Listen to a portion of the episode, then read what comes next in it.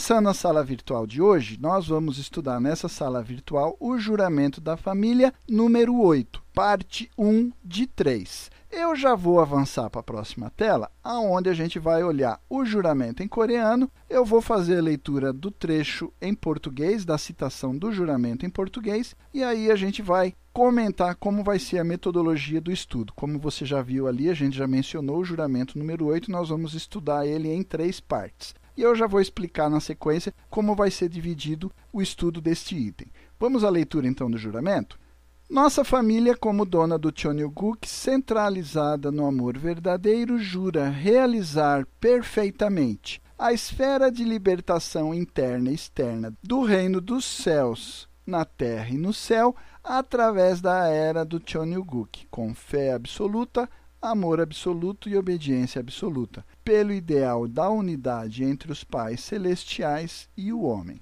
E aí, nesse trecho, você já observou grifos com cores diferentes. Basicamente, cada uma das cores ali representa o título de um tema específico que a gente vai abordar. Então, um dos temas que nós vamos discutir que são importantes para que nós possamos entender a que se propõe o item número 8 do juramento nós precisamos entender a esfera de libertação interna e externa do reino dos céus, na terra e no céu. Precisamos compreender exatamente o que, que a gente está jurando realizar ali. Por exemplo, a gente falou, juramos realizar perfeitamente essa esfera de libertação interna e também essa esfera de libertação externa do reino dos céus. Ora, uma pergunta que já deve vir à nossa mente. Não sei se quando você recita esse juramento você já se perguntou, mas olha que interessante. Nós estamos dizendo que o reino dos céus, tanto na terra como no céu, precisa então de libertação? Precisamos criar uma esfera de libertação, tanto interna quanto externa? O que de fato quer dizer isso? Você já se perguntou? Aí, seguindo ali na parte em azul, está escrito assim: através da era do Cheonilguk. Esse tema especificamente, eu gostaria que você se atentasse a um detalhe. Na tradução em português, você observa que existe duas vezes essa expressão Chonilguk. Logo ali no começo, na primeira linha, onde a gente fala assim, nossa família como dona do Chonilguk, certo? E aí agora, nessa parte grifada em azul, através da era do Chonilguk. Mas, se você olhar no texto em coreano, a expressão Chonilguk aparece uma única vez logo no comecinho, lá na primeira linha, no comecinho da frase, as três primeiras sílabas em coreano está escrito Chonilguk. Uma expressão muito parecida só vai aparecer ali na terceira linha, a sexta sílaba e a décima primeira sílaba, onde vai estar escrito assim, Chongguk. Tanto na sexta e sétima, como na décima primeira e décima segunda sílaba, a expressão se repete, Chongguk, e não Chonilguk. Aí vem o questionamento: por que, que nós colocamos duas vezes a expressão Chonilguk em português? Será realmente que é Chonilguk ou essa é uma versão que foi possível na tradução? A gente vai falar um pouco melhor sobre isso, especificamente esse trecho grifado em azul é o tema desta sala virtual. Aí, grifado em verde, nós vamos encontrar o próximo tema da sala virtual, que vai ser fé absoluta, amor absoluto e obediência absoluta. E por fim, grifado ali em lilás, é o tema da outra sala virtual que vai falar sobre ideal da unidade entre pais celestiais e o homem. Então, basicamente, a estrutura vai ser assim, né? Nós vamos falar sobre esses quatro temas e eu vou detalhar um pouquinho isso melhor. Aqui é só para a gente poder entender, então, qual vai ser a sequência e a metodologia do estudo do oitavo juramento ao longo dessas salas virtuais. Vamos avançar para a próxima tela? Então vamos falar um pouco melhor aí sobre a estrutura do oitavo juramento. Eu vou lendo, a gente vai fazendo os comentários. Peço que você me acompanhe. O oitavo juramento traz alguns conceitos. Assim, é muito importante começarmos esquematizando essa estrutura. Basicamente, então, a gente está falando ali do reino de Deus. A realização do reino de Deus, basicamente, é, em primeiro lugar, um acontecimento no tempo. Ele tem um momento que ele vai iniciar. Ele não veio pronto, o universo não foi criado já como o reino de Deus, mas ele precisa ter um start, ele tem um ponto no tempo onde ele vai ter o seu início. Segundo aspecto com relação à realização do reino de Deus é que ele é uma realidade no espaço, ele demanda um espaço onde a vida neste reino estará livremente disponível para todos. Então, ele não é restrito a uma região, mas ele ocupa um espaço onde o reino dos céus vai ser estabelecido, ou o reino de Deus vai ser estabelecido. Terceiro ponto importantíssimo para a gente entender o que o oitavo juramento está querendo dizer: é que o reino é de Deus. Ou seja, o Espírito de Deus se transfigura em todos os seus habitantes. E por fim, o quarto item com relação à realização do reino de Deus é que o reino é para pessoas, é de pessoas que vão desfrutar completamente esta unidade com Deus. Então, basicamente, esses quatro elementos do reino de Deus que a gente mencionou aí em cima, tempo, espaço, Deus e as pessoas, são basicamente o assunto, o tema, o objetivo, o alvo do oitavo juramento. Quando eu, quando você, quando nossas famílias nos reunimos para recitar o juramento da família, especificamente no oitavo juramento, nós estamos falando sobre esses quatro elementos, ou seja, o reino de Deus com relação à sua temporalidade, com relação ao seu aspecto espacial, com relação à presença de Deus e também das pessoas. Seu tempo é o que nós chamamos a idade do completo testamento. Então aqui eu já peço um parênteses, se você me permite. Nós falamos lá no juramento, quando a gente mostrou na tela anterior, sobre a era do Cheonilguk. Lembra que eu comentei que essa expressão Cheonilguk, na verdade, ela não aparece no juramento. De fato, o que está lá no juramento da família é a era do completo testamento, a idade do completo testamento, que chega para cumprir todas as promessas divinas da idade, tanto do Velho quanto do Novo Testamento. Com relação ao seu espaço, é a esfera de libertação interna e externa do reino dos céus. Lembra que a gente comentou lá? Tanto no céu quanto na terra, ou seja, tanto no mundo espiritual como na terra. Esse é um outro tema. Lembra que a gente deu bastante ênfase naqueles trechos grifados com cores diferentes? Então, o juramento revela Deus através do ideal da unidade em amor entre os pais celestiais e o homem. E o seu povo, as pessoas para quem o reino dos céus é estabelecido, devem praticar fé absoluta, amor absoluto e obediência absoluta. Então ficou claro? Esses quatro aspectos são os temas que a gente precisa entender. O aspecto do tempo, ou seja, a era do Chonilguk ou a idade do completo testamento, o aspecto do espaço, que é a esfera de libertação interna e externa do reino dos céus, o aspecto de Deus, a presença de Deus quando a gente fala sobre o ideal da unidade entre os pais celestiais e o homem, e o aspecto das pessoas, que tipo de pessoas serão os cidadãos deste reino de Deus? São pessoas que praticam fé absoluta, amor absoluto e obediência absoluta. Este é um resumo do que é o juramento, do que é o oitavo juramento. E é claro que ao longo das salas virtuais, estudando o oitavo juramento, nós vamos pegar cada um desses itens e detalharmos para tornar cada vez mais prático, através da compreensão dos itens do juramento, tornar cada vez mais prático em nossas vidas diárias aquilo que a gente está jurando nesse juramento. Vamos avançar para a próxima tela?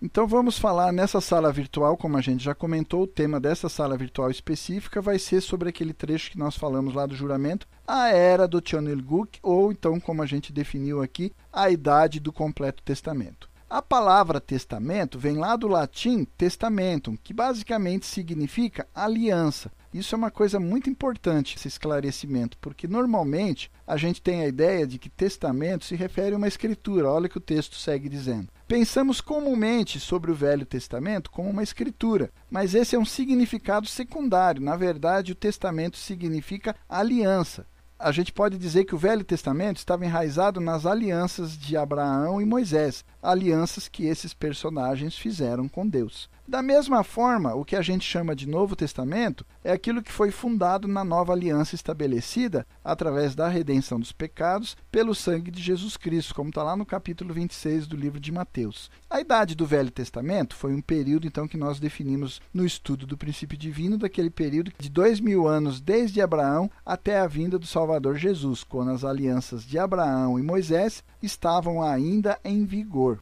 Da mesma forma, a idade do Novo Testamento se estendeu desde o advento de Jesus Cristo, quando vivemos sob a graça da nova aliança, até os tempos atuais. Um testamento basicamente traz o quê? Traz uma promessa, essa aliança que Deus fez, por exemplo, lá no Velho Testamento com Abraão e Moisés, e essa nova aliança através de Jesus e da salvação de Jesus, basicamente é como diz ali, uma promessa. Assim, cada idade, cada período que nós definimos como Velho ou Novo Testamento tem um objetivo providencial específico e definido, ou seja, cumprir, realizar, consumar, levar a cabo a promessa de Deus para os seres humanos. Isto basicamente significa o quê? É enviar o Messias e, através da vinda do Messias, estabelecer o reino de Deus. Então, o que, que nós queremos dizer sobre a idade do completo testamento? Basicamente, de forma resumida, é isso. A idade do completo testamento é quando nós almejamos realizar, cumprir,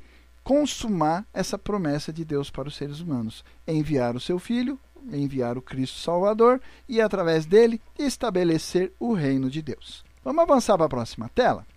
Agora que o mundo entrou no novo milênio, o tempo chegou para se edificar o reino do céu, o Chonilguk, como substancial reino de paz.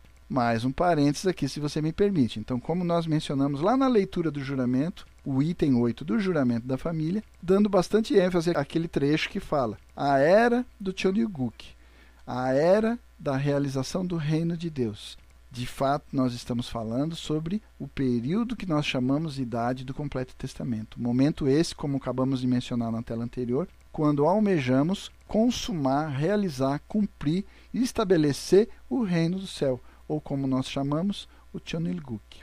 Agora, o antigo desejo da humanidade de paz, como predito lá pelos profetas do passado, vai acontecer. Isso não vai acontecer por um decreto divino, como que por magia, como que por download de forma miraculosa. Não. Ao invés, ele vai crescer como o provérbio da semente de mostarda, a partir de um pequeno broto até se tornar uma árvore cujos ramos tocam todos em todo o mundo. Além disso, nós que estamos vivos nesta época devemos estabelecer isso através de nossos próprios esforços, dentro de nossas próprias esferas de atividades. Isso é muito importante, eu acho que deveríamos ter até grifado esse trecho aí do texto nós temos que ter claro: o decreto divino não traz o reino dos céus, o céu não vem de forma pronta e estabelecida. É demandado de nós esforços, é através dos nossos próprios esforços, dentro das nossas próprias áreas, esferas de atividade, qualquer que seja o trabalho que eu, que você, que cada um de nós desempenhemos, isto é a nossa forma de contribuir de forma efetiva para construirmos o reino do céu, o reino de Deus, o Chonelguk. Desta forma, Deus pretende nos dar a dignidade de co-criadores e, por conseguinte, messias tribais.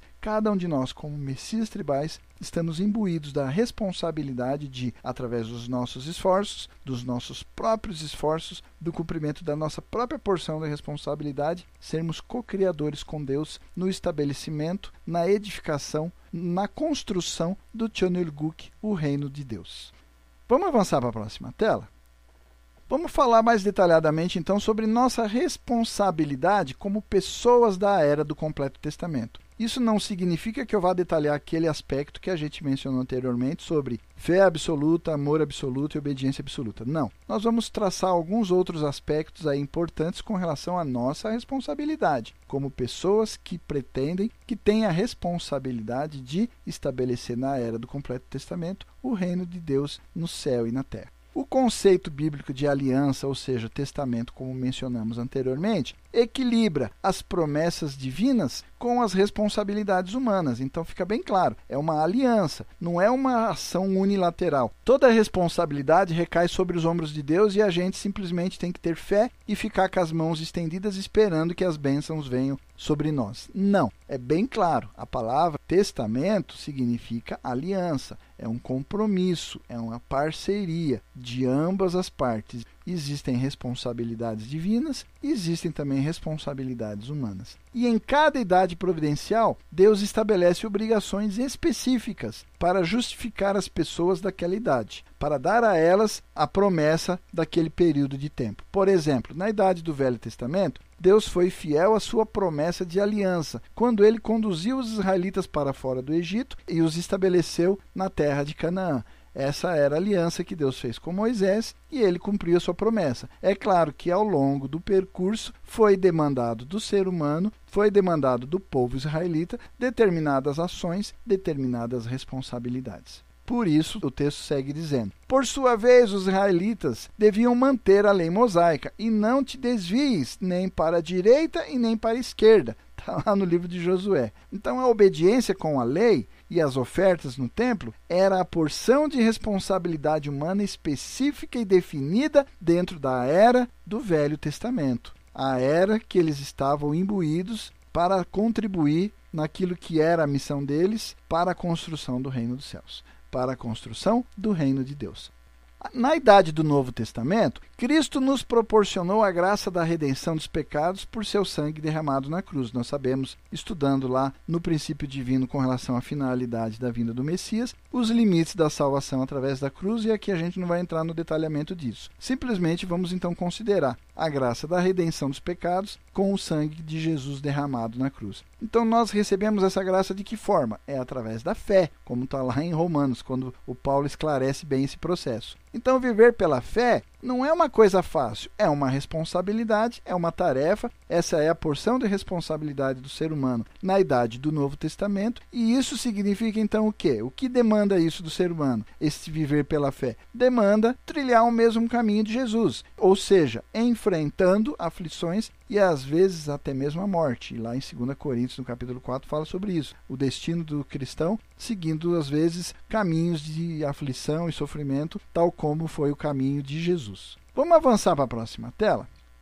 Ainda falando aí sobre a responsabilidade como pessoas da era do completo testamento. Qual é a natureza da responsabilidade humana na idade do completo testamento? Qual é a natureza da responsabilidade nesta era do Chonilguk? Ou seja, qual é a natureza da responsabilidade que eu tenho, que você tem, que cada um de nós temos neste momento providencial, ou seja, nesta era do Tionilguk. A descrição bíblica da Nova Jerusalém como uma cidade mística descendo do céu tem dado para muitos cristãos a noção errônea que o reino do céu aparecerá de forma sobrenatural, inteiramente, unilateralmente, como obra de Deus, sem demandar qualquer esforço, compromisso ou responsabilidade humana. Nada, nada poderia estar mais longe da verdade do que esta crença distorcida. O princípio divino ensina claramente que Deus concedeu aos seres humanos a posição exaltada de co-criadores. Por isso nós precisamos pegar esse livro preto e abraçar e beijar ele pela quantidade de informações privilegiadas que nós temos com este livro chamado Exposição do Princípio Divino.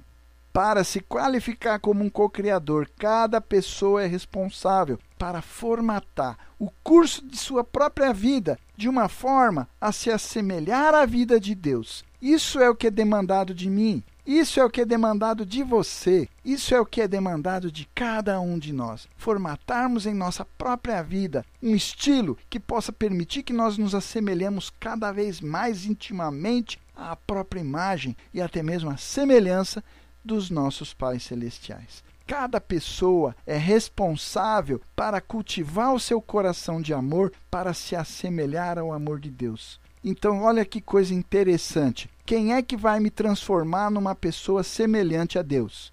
É um mágico? É algum sacerdote? Cada pessoa, cada um de nós, somos responsáveis única e exclusivamente para cultivar o meu próprio coração de amor, para que o amor que eu ostento dentro do meu coração seja cada vez mais intimamente semelhante ao amor de Deus. E aonde eu posso começar a praticar, a exercitar e aprimorar esse tipo de amor? O ponto de início para isso está onde? Está na família. Vamos avançar para a próxima tela? Então, por isso nós damos tanta ênfase no juramento da família. Por isso os verdadeiros pais colocaram o juramento da família como um daqueles oito textos sagrados que nós devemos acalentar, carregar, ler e estudar todos os dias da nossa vida, inclusive na nossa vida espiritual após a nossa partida. O juramento da família, ele é o projeto completo aonde nós podemos manifestar o amor verdadeiro de Deus. Lembra quando estudamos lá no comecinho de toda essa sequência, quando falamos no início do estudo do juramento da família, em duas salas virtuais onde a gente estudou as premissas do juramento da família. A gente dedicou muito tempo para explicar aquela expressão que nós repetimos oito vezes no juramento: uma família centralizada no amor verdadeiro. Porque o juramento da família é esse projeto pleno, completo, detalhado, requintado, permitindo que cada um de nós, que cada uma das nossas famílias possam de fato manifestar o amor verdadeiro de Deus, baseado no modelo encarnado da própria vida dos verdadeiros pais, que é diante dos nossos olhos a manifestação substancial e visível do amor verdadeiro de Deus. Mesmo famílias que nunca tiveram a possibilidade, a oportunidade e a chance de estar perto e encontrar com os verdadeiros pais ou atendê-los de uma forma direta, também podem realizar a mesma coisa. De que forma? simplesmente pelo cumprimento do juramento da família. É minha responsabilidade, é sua, nossa responsabilidade, levarmos o juramento da família, levarmos os valores da família verdadeira para todas as pessoas ao nosso redor. Lembra quando a gente fala lá no juramento? Multiplicar as bênçãos do céu para o nosso próximo? Como nós podemos levar esse tesouro precioso que é o juramento da família para todas as pessoas ao nosso redor? É nossa responsabilidade. E realizar, encarnar, cumprir o juramento da família é a chave, é o ponto fundamental e essencial para que cada um de nós possamos realizar nossa porção de responsabilidade na idade do completo testamento. Para que nós possamos cumprir a responsabilidade que está lá no oitavo juramento, na era do Chonilguk, o juramento da família, ele demanda a realização, a encarnação, o cumprimento, para que nós possamos, então, de fato, nos tornarmos essa família que manifesta o amor verdadeiro de Deus, que se torna a imagem e semelhança dos pais celestiais. Vamos avançar para a próxima tela?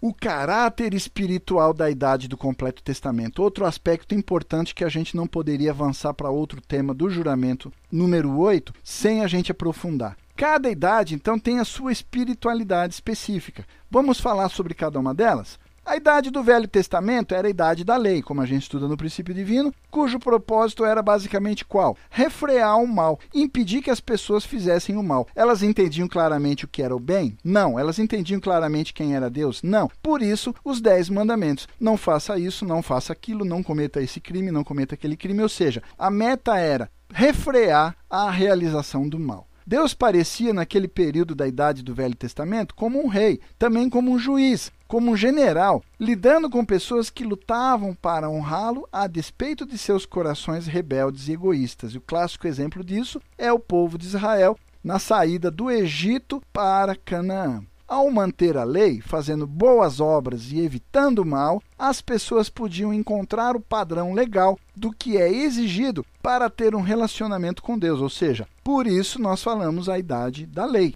Já a idade do Novo Testamento tem sido o que nós chamamos, dentro do princípio divino, através do estudo, a idade da fé. Através da fé, podemos ser justificados através da salvação daquele período crentes praticam a fim de se conectar internamente ao Espírito de Deus. Contudo, manter a fé é uma luta. Como a gente comentou na tela anterior, é um esforço diário. Tanto contra o mundo que está nos cercando e disponibilizando e oferecendo toda a sorte de tentações, e também contra as inclinações da carne, ou seja, aquele conflito que nós citamos lá no capítulo 7 de Romanos. O bem que eu quero fazer, eu não faço. O mal que eu não quero fazer é isso que eu faço, e já é outra lei que atua contra a lei do meu ser, está dentro de mim, miserável homem que eu sou. Então, crentes que se dedicam de forma sacrificial na fé são preenchidos com a graça de Deus. E eles experimentam Deus como seu Pai e um sentimento de pertencer à família de Deus. Basicamente, nós estamos falando do caráter espiritual das idades anteriores, ou seja, da idade do Velho Testamento e da idade do Novo Testamento. E aí eu te pergunto: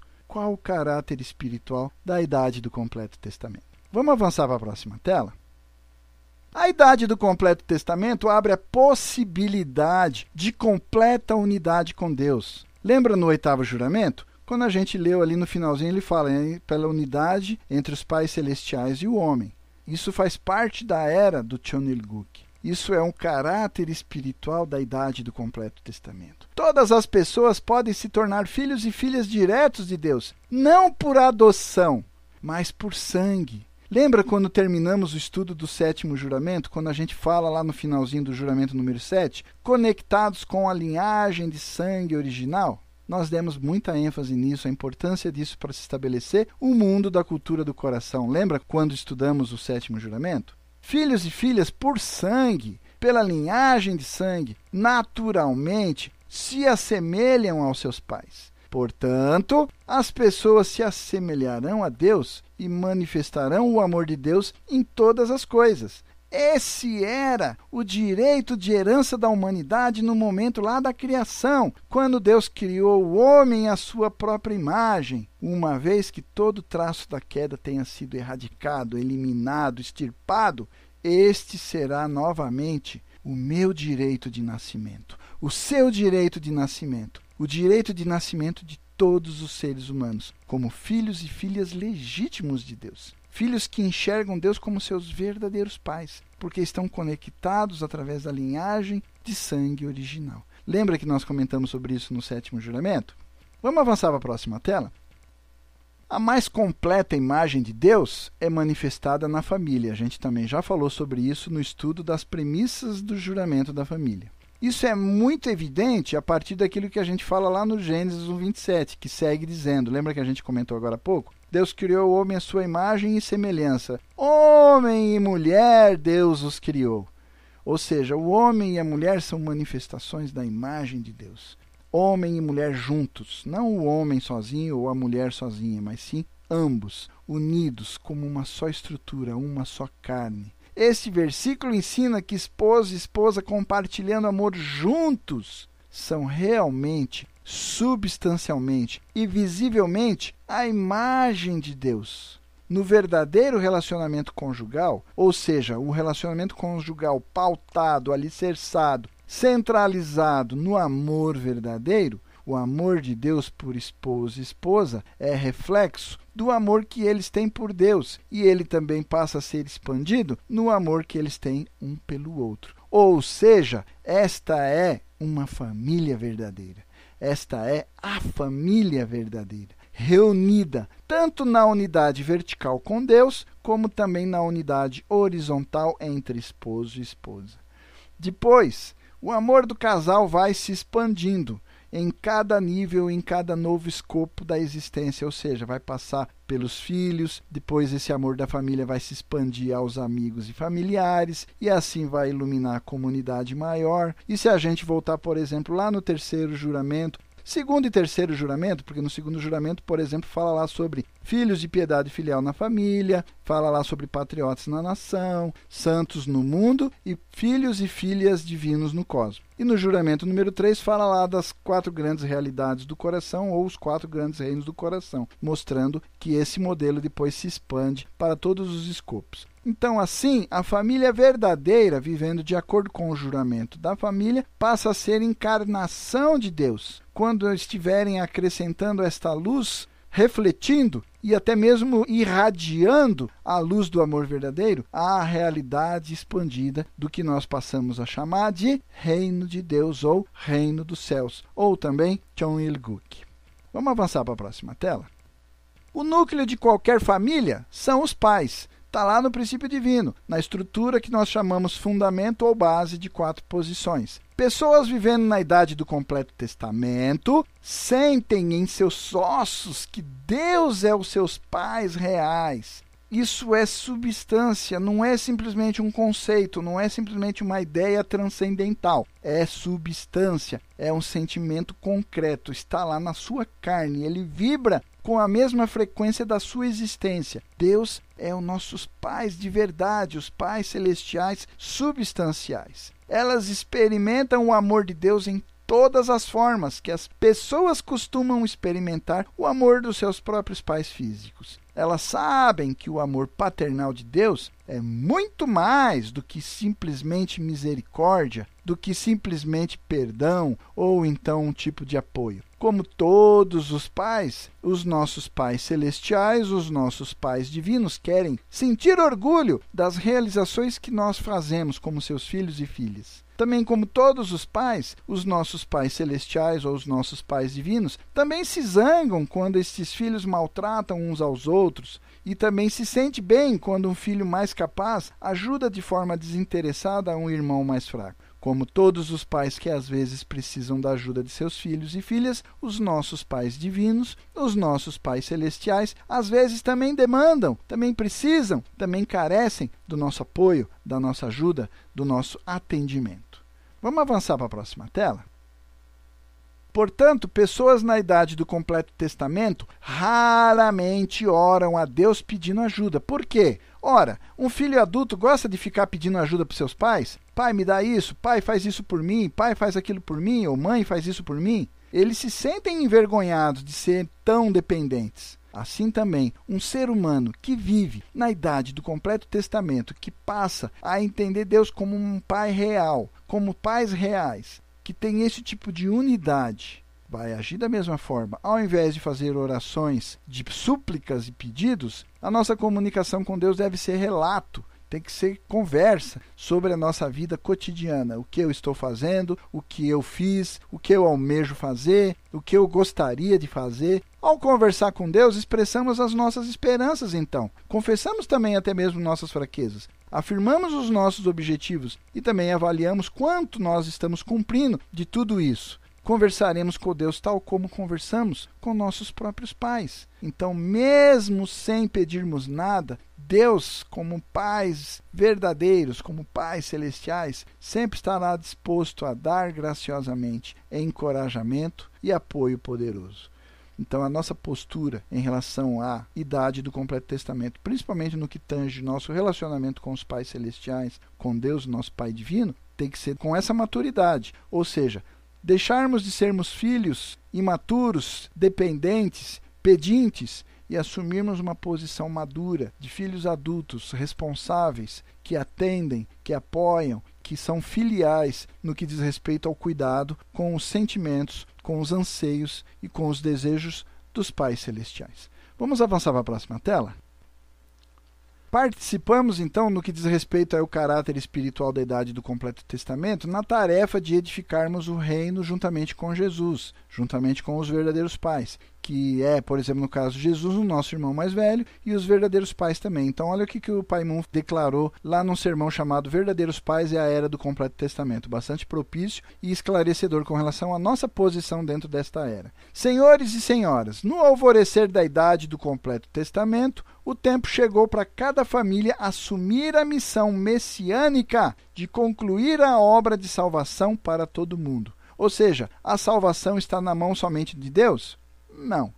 Somente na mão de Jesus e dos verdadeiros pais? Agora já não mais. Agora, no alvorecer da idade do completo testamento, na era do Tionilguk, cada família deve assumir essa missão, missão messiânica, missão de salvação, ou seja, concluir essa obra de salvação para todas as pessoas ao nosso redor. Depois de restaurar a própria família, minha família, sua família, cada uma das nossas famílias, o próximo passo é restaurar a comunidade, depois a tribo, a nação, o mundo e assim por diante. Chamamos então esse processo, essa missão, de Messias tribal. Nos tornamos Messias para nossos clãs e também para nossas comunidades. Juntamente com Cristo, assumimos a posse dentro de nossas próprias esferas da tarefa de edificar o reino dos céus. Então essa questão aí da edificação do reino dos céus é bastante interessante. Fica bem claro, né? Nosso pai deixa bem claro falando com relação à posição dos verdadeiros pais, mas também dentro desta citação específica, a gente percebe que não é apenas missão e responsabilidade dos verdadeiros pais a realização da missão de salvação dentro da era do completo testamento somente aos verdadeiros pais, mas sim compete a cada uma das nossas famílias abençoadas. Vamos avançar para a próxima tela? A realeza de Deus. Então não poderíamos deixar de falar também desse outro aspecto importante com relação à posição de Deus dentro da era do completo testamento, da idade do Tionilguk. Na idade do completo testamento, Deus assume seu lugar de direito como rei verdadeiro do universo. Em idades anteriores, a realeza de Deus tinha sido amplamente conceitual apesar das imagens, das citações, dos cânticos e louvores, hinos religiosos falando sobre a realeza, que Deus está sentado no trono, isso ainda era muito conceitual. As pessoas, nós seres humanos, os filhos e filhas de Deus, não entendiam substancialmente o verdadeiro significado dessa expressão realeza. Nós estudamos isso um pouco mais detalhadamente lá no item 3 do juramento, quando falamos né, das três grandes realezas, mas aí é importante a gente mencionar novamente com relação a essa idade do completo testamento. Alguns entendiam no passado a realeza como manifestação nas leis da igreja. Outros crentes assumiam realeza como um fardo voluntário e se submetiam. Incontáveis outros a ignoravam. Então você vê como era distorcido esse conceito de realeza muitas vezes ele era um conceito é, respeitado pelo temor e às vezes desrespeitado e até mesmo ignorado, por não ser entendido e compreendido. Alguns religiosos viam a realeza de Deus como limitada à realidade de suas religiões, colocando outras religiões fora da realeza de Deus, ou seja, era só aquele grupo específico que estava relacionado a essa monarquia, a essa soberania de Deus, e todos os grupos diferentes que tivessem alguma divergência na crença estaria excluído desse grupo fechado. Como Deus, que é criador do universo, pode estar satisfeito com essa honra deficiente, esse conceito distorcido, essa ideia deturpada? De forma nenhuma, né? A verdadeira realeza de Deus abrange todo o céu e toda a terra. Ela toca e governa o coração de cada pessoa e estabelece uma lei universal para todos seguirem. Então veja só, né, essa abrangência, essa capacidade de abranger e abraçar indistinta e incondicionalmente todas as pessoas. É uma nova versão, é uma nova concepção, é uma visão mais ligada ao verdadeiro caráter paternal de Deus do que aquela ideia anteriormente relacionada a um Deus, um por vezes rei, por vezes juiz, por vezes até mesmo visto na história como um carrasco. Então é um conceito bastante inovador. Então era isso que eu queria falar nessa sala virtual, né? Nós não vamos nos estender, a idade do completo testamento é o tema que nós vamos abordar. Eu já vou avançar para a próxima tela para mostrar como vai ficar a sequência do que a gente ainda tem por estudar. Então aí aparecendo na sua tela, você vai ver aí a idade do completo testamento, é o tema que nós abordamos hoje. Lembra lá no início nós falamos de quatro temas, né, que nós vamos estar estudando ao longo aí de três partes. Então ainda temos que estudar aí na sequência fé absoluta, amor absoluto e obediência absoluta que estão citados neste item. Também temos que falar sobre o ideal de Deus e os seres humanos unidos em amor. E também, para finalizar o estudo, a realidade de liberação e completa liberdade do reino de Deus. São os quatro temas, demais temas que nós vamos estudar na próxima sala. Então aí já fica o nosso compromisso para seguir esse estudo e concluir aí o oitavo juramento. Eu já vou aí então avançando para a próxima tela, encerrando a sala virtual, esse conteúdo fantástico, desejando uma semana abençoada e fazendo o nosso compromisso para continuarmos aí o estudo, tá bom? Boa semana, tchau, fui!